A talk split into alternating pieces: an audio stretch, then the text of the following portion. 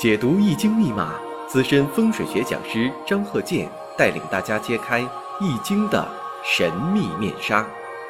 周易新天地，五行解奥秘。请听周易五行。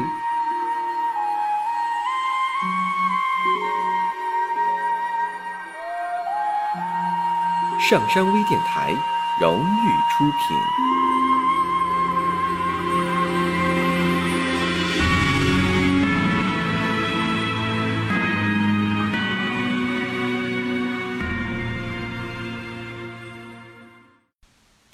大家好，我是张克建，现在是周一五行节目时间。那么呢，我们先讲一下生日五行，然后呢再讲一下住宅环境学。这生日五行呢，包括这个四柱，还有呢紫微斗数两种。最通行的，现在就说的这个呃两岸四地呀，凡是这个汉文化这方面的啊，有些这个呃国外呀啊。也是非常爱研究这个四柱学，非常普及。下面呢，我们看这个例子，坤兆就是女士的意思。那么这个生日五行呢是壬申、庚戌、丙辰、壬辰。大家这一听啊，马上就有些人反应过来了，这不是全阳吗？对，上一堂讲的是全阴，这个呢，你看全阳，四柱全阳，全是阳性的。生日五行，而且呢，大家还发现了，这不两辰冲虚吗？对，两辰冲虚。所以以前我讲过，我说这两虚冲辰，两辰冲虚，如果在生日五行自带啊，本身就具备的，这特别不好。两虚冲辰，两辰冲虚，或者是流年大运当中凑齐了辰戌相冲的，这都是一个不好现象。特别像这个今年，今年是这个戊戌年。戊戌年，你要是生日时辰当中，你像有这个辰土多的，啊，就是这个辰龙的辰，啊，咱打个比方啊，这个自己呢就说的不会排这个四柱，那怎么办呢？你像说有属龙的，有辰时出生的，那今年呢逢到这个戊戌年了，那事儿就多了。到底出什么事情呢？那么呢，就根据这个具体的生日时辰来具体分析。你不可能说的，不管什么生日时辰，只要有这个呃属龙的啊辰时出生的，都出现同一个事儿，呃，这个不太可能，这也不科学。所以呢，这一看，而且什么呢？两个七煞两头挂，嗯，官煞两头挂，七煞两头挂，官星两头挂。那这个两头挂呢，分两种，一个是年上、时上都有。这叫两头挂，还有一个呢，就是月上跟时上两头挂，以这个日主为参考点，这都叫两头挂。那这个两头挂呢，有轻重之分。如果说的这个月上跟时上这种两头挂呢是最重，年上跟时上呢这挂呢稍微轻一些。而且我们看呢，这个月上虚土，婚姻宫日主辰土，本身婚姻宫呢就具备这个辰戌冲。那么我看第一眼，你现在已经发现问题了。其实有的时候，你看我讲啊，不用为用神而用神。现在很多人就是受一些书的影响，还有一些课程的影响，总在那里绞尽脑汁研究这个喜用神，好像这个喜用神决定一切，不是这样的。喜用神必须分析，这是对的，但是你不能说唯喜用神论。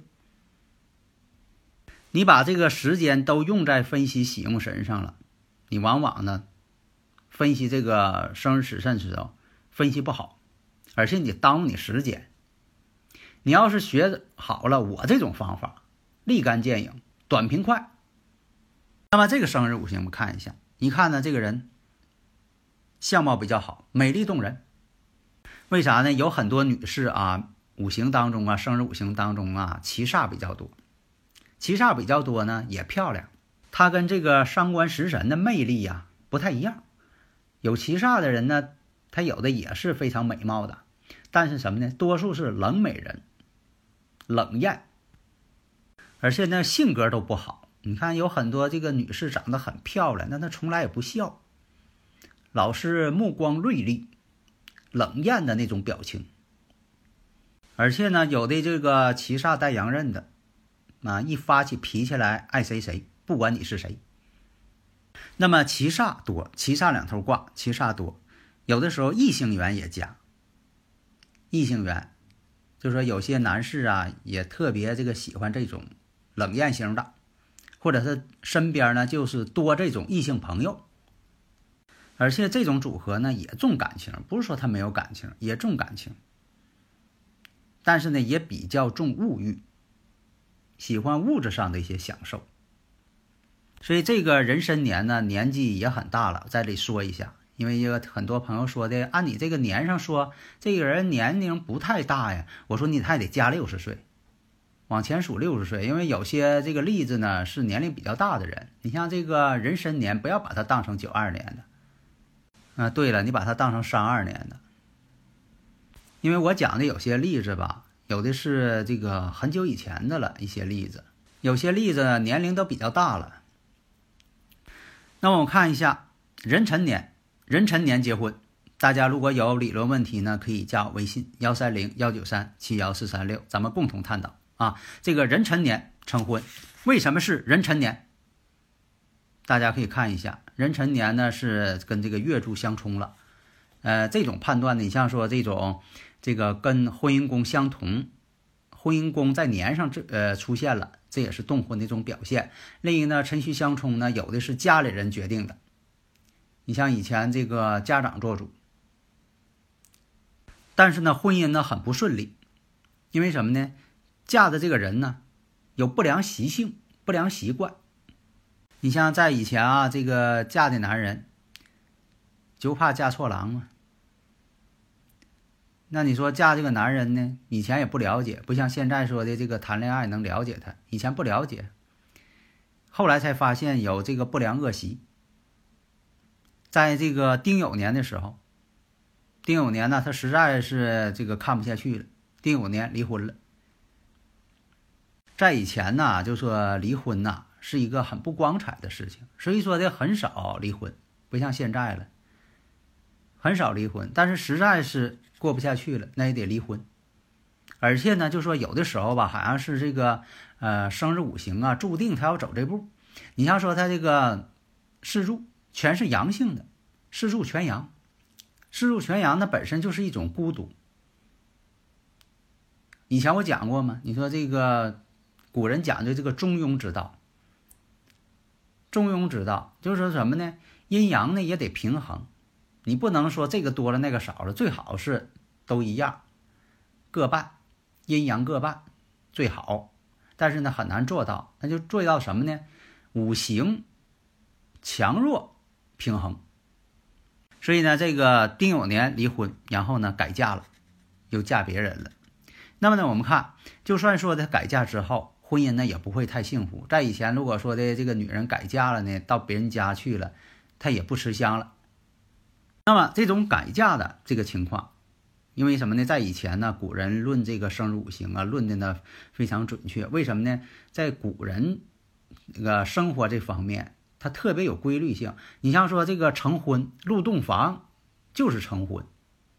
现在来说呢，我以前我也讲过，我说这个登记算结婚呢？你是说的这个办婚礼算结婚呢？你是说入洞房算结婚呢？到底哪个是算结婚？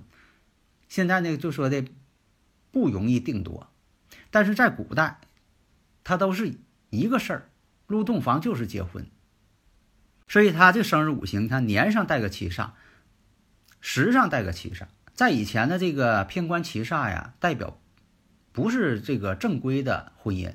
也不是正规的丈夫，在以前论什么呢？你像说这个论这个情人，或者是什么呢？这个偏官七煞是不稳定的婚姻，而且有两个偏官七煞，那这两个丈夫二婚之命嘛，他两个丈夫都是不幸福的，都是对他是一种为克的关系。七煞是克自己的嘛，而且都不是说感情特别融洽的人。所以呢，他这一生啊，就说在感情上呢，特别的这个郁闷、孤独，不是有那种幸福感。即便是他是一个，在现在来说呢，是一个女强人之命，但在以前呢，女强人发挥不了他的特长。所以啊，从这个紫微斗数来讲，你像这个命宫、身宫都做桃花星，那么在这个乙巳大限当中，也出现桃花。那年上呢带有这个偏官七煞，年上带七煞呢，一般来讲呢是恋爱早或者婚姻早，在以前呢是婚姻早。他这个呢五行呢在那个年代吧，就是属于早婚。所以古人呢也有一个判断方式，就是说你看这个官星或者是七煞偏官星在年上出现，一般是谈恋爱早，或者是婚姻早。现在呢是谈恋爱早，因为什么呢？不可能说的没到这个法定年龄他结婚了，在现在来说。啊，不可能结婚了。但是呢，你像说这个年上带官星啊，带这个七煞星啊，是属于什么呢？谈恋爱早。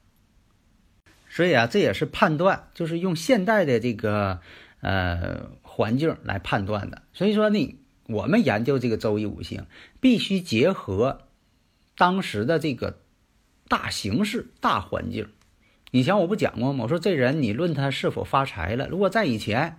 啊，文革时期，你说这人他走财运了，走财运了，他也得不着更多的钱，那只能说是以前说的得过这个奖品，啊，工作不错，多给他点奖品，啊，这也算是得财了，啊，因为在以前咱们也是，呃，看过是吧？这人呢，工作不错，或者是他那个单位相对来讲比较好，每个月呢给他发这个肥皂。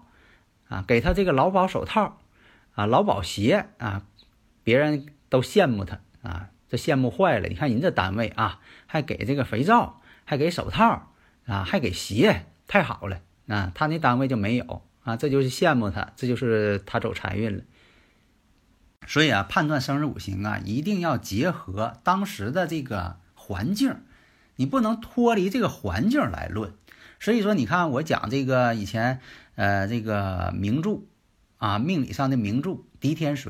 狄天髓呢，他的理论确实挺高，但是它里边所判断的内容，你就得发挥了，因为它有些内容它不实用，在现在来说，你给人家用那些内容来说，人家根本就听不明白。你像这个铁板神术也是，那铁板神术，你说那个以前传说说的这个怎么准？其实呢，它也不见得说的传说那么灵那么准。他不见得说的有这个四柱，啊，生日五行更好，所以说它也不流行。你就记住，流行的东西它一定是好，大家认为它好才流行呢。那不好了谁流行呢？所以只要是名著，它能千百年流传下来了，它一定大家认为它好，在几千年它不间断一直往下传。你说以前也有什么预测学啊，可准了啊，失传了，你就记住。你就记住，好的东西它不会失传。当然了，这也有那个个例。你说那个真有好的，到现在这没了，啊，失传了也有可能。但是呢，大多数情况下，所以呢，就说在这个铁板神术啊，这个以前我也研究过。你像说这个上边写的一些断语，这个根本就不适用。所以这个铁板神术啊，我也没把它当做一个课程来讲。你讲了，大家呢觉得这个东西不实用，跟现代脱节。呃，下面呢再讲一下这个住宅环境学。你像说这讲这个住宅环境学，大门对着厨房门，你看一开门呢就是见厨房了。以前见着是以前这个讲啊，开门见善。啥叫开门见善呢？就是这个膳食的膳。你说开门见个大饭桌。开门见着这个餐厅了，这也不是好的结构。所以你像开门对着厨房，这也不是好的一个结构。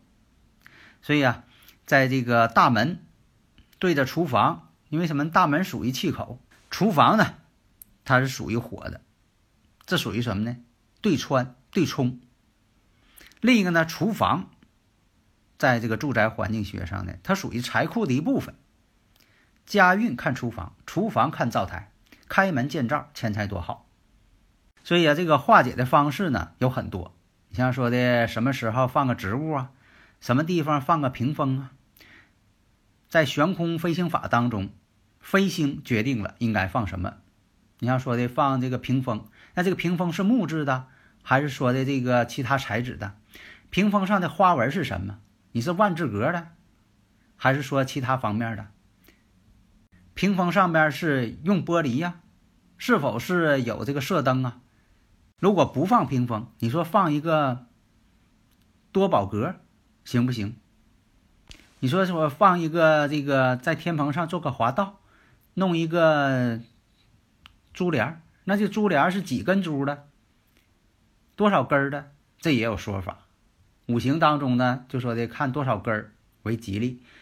呃，通常情况下呢，是用这个一六合水，二七合火，三八合木，四九合金，五根是合土来进行这个计算。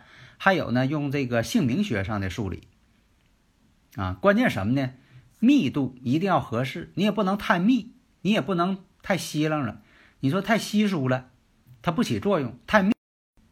太密了，你又瞅着太笨重，所以说呢，适当的疏密程度，那以什么为标准呢？那就是用这个数理来做一个衡量标准。好的，谢谢大家。登录微信搜索“上山之声”或 SS Radio，关注上山微电台，让我们一路同行。